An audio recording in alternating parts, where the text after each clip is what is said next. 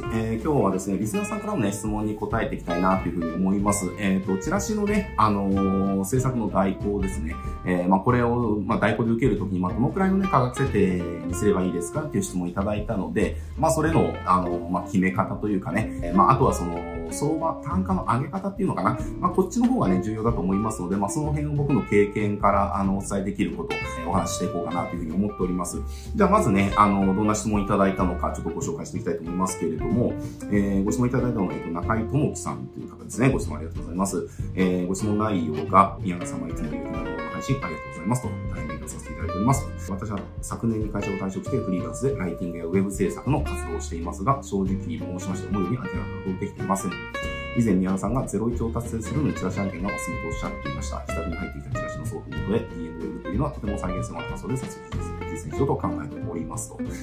えー、そこで一点質問がございます。チラシ制作案件となると、料金の相場がどのくらいでしょうか？自分なりに調べていましたが、いまいち相場感がつかめません。初回なので割引するなど考えましたが、そもそもの金額制限のところで手が止まってしまっています。別の動画でご休憩がしたら幸いです。ちょっと失礼いたしましたということで、えー、ご質問を中井さんですね、中井智樹さんからいただいております。で、えっ、ー、と、まあ、これのね、ポイントなんですけれども、まあ、まずあの、相場とか云々の前に、ちょっとね、あの、このチラシの案件がどういうものなのかっていうのをちょっとね、おさらいしておきたいと思うんですけれども、まあ、これあの、僕が駆け出しの頃にね、よくやってた方法なんですけれども、まあ、僕ちょっと駆け出しの頃にそのオンライン系が全くできなかったので、まあ、オフライン系のね、えー、大根案件獲得するっていうことばっかりてたんですよね。で、その時の獲得の仕方っていうのが、まさにこの今回、あの、中井智さんからね、ご質問いただいた内容で、まあ、別の動画で、これ、内容詳しく話してるんでね、えっ、と、詳しくはそっち見てもらえたらと思いますけれども、あの、まあ、要はですね、自宅にチラシって入ってくるじゃないですか。えー、まあ、ポスティングのチラシもそうだし、折り込みのチラシもそうだし、ただもうちょっと拡大解釈すると、地域のフリーペーパーとかありますよね、タウン誌みたいなやつ。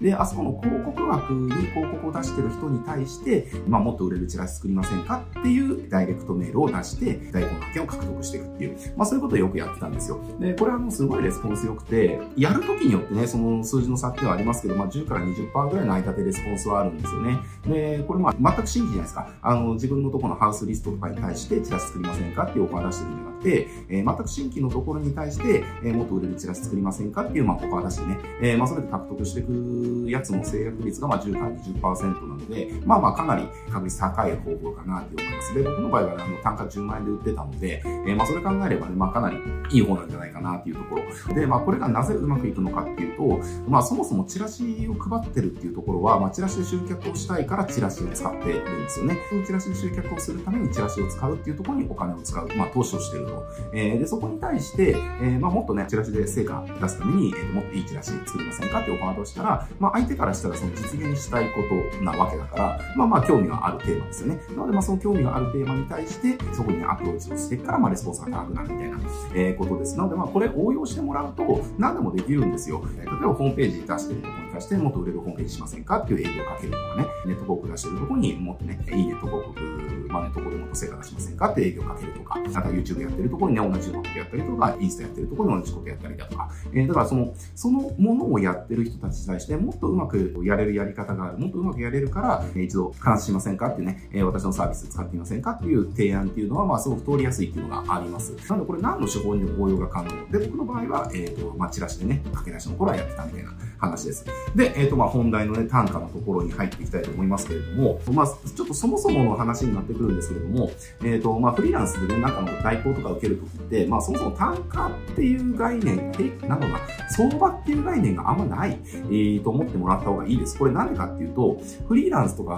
まあ、フリーランス限らないかな、あの、どっかの会社に依頼するとかも全部そうなんですけれども、結局は、単価って、その会社とかその人の権威性によって決まってくるんですよ。これどういうことかっていうと、まあ、わかりやすい例で言うと、じゃあ、例えばマーケティングコンサルタントで多分世界一有名な多分 J. エイブラムだと思いますけれども、じゃあ、J が個別コンサルやりますで、えー、月額100万円ですって言ったら多分高いと思う人いないと思うんですよね。J から直接個別のコンサル受けれる、それ月額100万円って、いや、むしろ安いよねって思う人が多いと思うんですよね。あの、100万円払えるか払えないかじゃなくて、J の個別コンサルで100万円って、あれ、ある意味これ価格なんじゃね？みたいなね、えー、感じだと思うんですよ。だけれども、あの、全然無名のよくわからないコンサルが、えっと、月額100万円ですって言ったら、いやいや、さすがにないでしょしょっていうふうにね、思うと思うんです。まあ、これが要は権威性によって単価が決まるっていうね、ことなわけですよ。なので、まあ、そもそもは、相場っていう概念がそもそもないっていうね、まあ、パラダイムを起こしてほしいなっていうところ、相場っていうところにこだわっちゃうと、やっぱり相場で売るっていう風に、ね、なっちゃうので、まあ、そこはね、ちょっと一旦置いといてほしいというか、まあ、一旦外して考えてほしいなっていう風に思っております。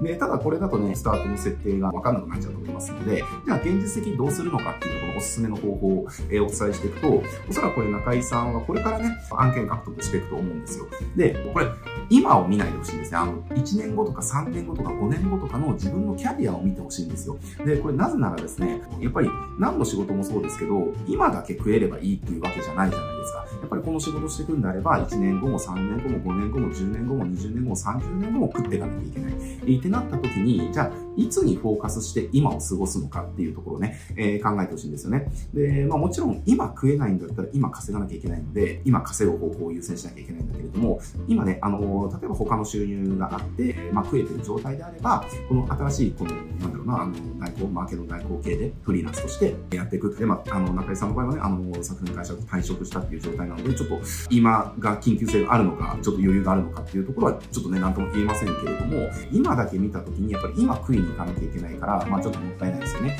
えー、だし大変。これちょっとどういうことかっていうと、あの、僕のおすすめは、やっぱり最初のスタートアップっていうのは、とにかく実績を作るっていうところにフォーカスしてほしいんですよね。これなぜならですね、あの、絶対に実績がどれだけあるかによって、案件の獲得のしやすさは変わってくるし、単価が上がるんですよね。なので、じゃあ、実績がないとか、そういった経験がない状態で、えー、無理して売っていくっていうことをやり続けても、やっぱりそれって効率がめちゃくちゃ悪いんですよね。なので、最初はもう実績作りっていうところにフォーカスしてしまって、で、実績を作っていくと、その実績が自然とお客さんを呼び寄せてくれるし、その実績が自然と自分の単価を上げてくれるんですよね。なので、最初ね、実績がない状態で、じゃ、じゃあ、例えば、じゃあ、チラシ、じゃあ10万円で売りましょう、20万円で売りましょう。じゃあ、これ、どうやれば実績がない状態で10万円で売れるかっていうところを考えるんじゃなくて、最初はもう、あの、実績作りだけをするっていうことにフォーカスしてしまう。えー、で、実績を作ってっちゃえば、その実績が、まあ、さっきも言いましたけれども、自然とね、自分の単価を上げてくれるし、えーと、自分のお客さんを呼び寄せてくれる、なんでしょうね、なんかこう、言うことじゃないけれども、まあそういったものになってくれるわけですね。